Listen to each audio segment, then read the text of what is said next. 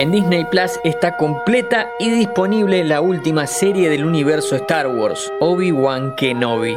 En los próximos 5 minutos repasamos esta producción y tratamos de responder una pregunta clave. ¿Por qué se hizo? No te olvides de apretar el botón de seguir.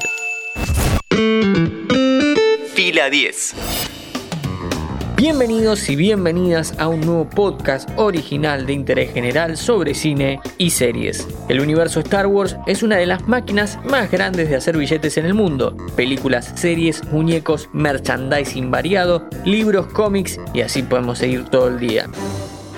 Lo creado por George Lucas en los 70 sigue en vigencia y cosecha millones de fans en este planeta. No necesita ir a una galaxia muy, muy lejana.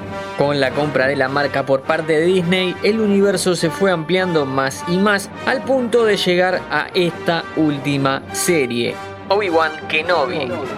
Empecemos por repasar rápido las realizaciones live action hasta llegar al 2022. George Lucas creó esta galaxia en la década del 70 era tan compleja que uno de sus amigos, el talentoso director Brian De Palma, le sugirió que ponga una secuencia de títulos en donde se explique el contexto en el cual se desarrollaba la conocida por aquel entonces como Una Nueva Esperanza, más acá en el tiempo el episodio 4. El éxito fue arrollador y la franquicia comenzó a ampliarse por el mercado. La plata brotaba de abajo de la tierra cuando llegó el Imperio contraataca, quizás la mejor secuela de todos los tiempos. El final revelador y la puerta abierta para que todo siga. Y todo siguió, porque vino el retorno del Jedi, el final de una saga que dejaría a todo el mundo conforme, o eso parecía. Sabido es que hoy en Hollywood es todo secuela, recuela, remake, reboot y todos los eufemismos posibles para decir algo sencillo.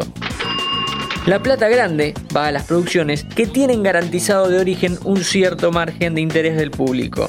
Claro, Star Wars lo entendió y por eso George Lucas volvió en 1999 para hacer una segunda trilogía, la de las precuelas.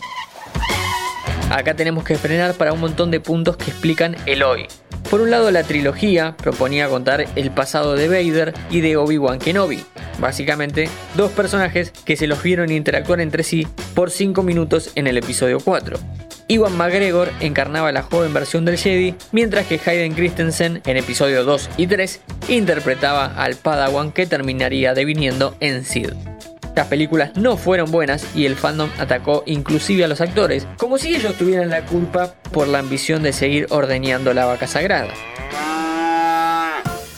Iwan McGregor igual pasó indemne, no así fue la suerte de Hayden Christensen. La cosa se calmó con los años y un día llegó Disney con serias intenciones de comprar la franquicia y armar nuevas historias. Así llegaron la trilogía de la nueva generación y un par de desprendimientos. A todo este contexto se sumaron la pandemia y la competencia del streaming. Disney apostó por algo original como The Mandalorian, serie que tiene podcast en este canal. A esta le siguió Boba Fett, una miniserie para nada buena basada en una teoría de los fans, y ahora sigue el estreno Obi-Wan Kenobi. ¿Por qué hice todo este viaje? Porque la nueva producción de Disney es más de lo mismo. La serie no tiene un propósito, se podría decir que, como en Rock One o La Guerra de los Clones, lo que utiliza como disparador es una especie de agujero de guion o de duda que quedó revoloteando por ahí. ¿Por qué conocen Luke y Leia a Obi-Wan en este caso? Ahora bien, ¿necesitábamos 6 episodios para descubrirlo? No. Por otro lado, parece existir, para darle al fandom, un nuevo round de lo único bueno de la trilogía de precuelas, la batalla entre Obi-Wan y Anakin en el episodio 3. Y pasa, y es emocionante, porque Vader sigue siendo uno de los villanos mejor diseñados en la historia, pero no es ni tan grande ni tan épica como la primera vez que lo vimos. Yo soy tu padre.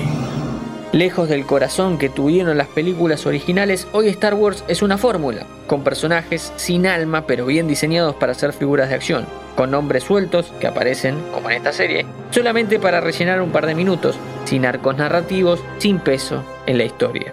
Última línea para aclarar algo, la serie no me pareció mala, simplemente lo mismo de siempre. Mi nombre es Matías Daneri y te espero para un próximo episodio. Antes de deslizar para continuar con tus podcasts favoritos, seguí a Interés General en nuestro perfil de Spotify.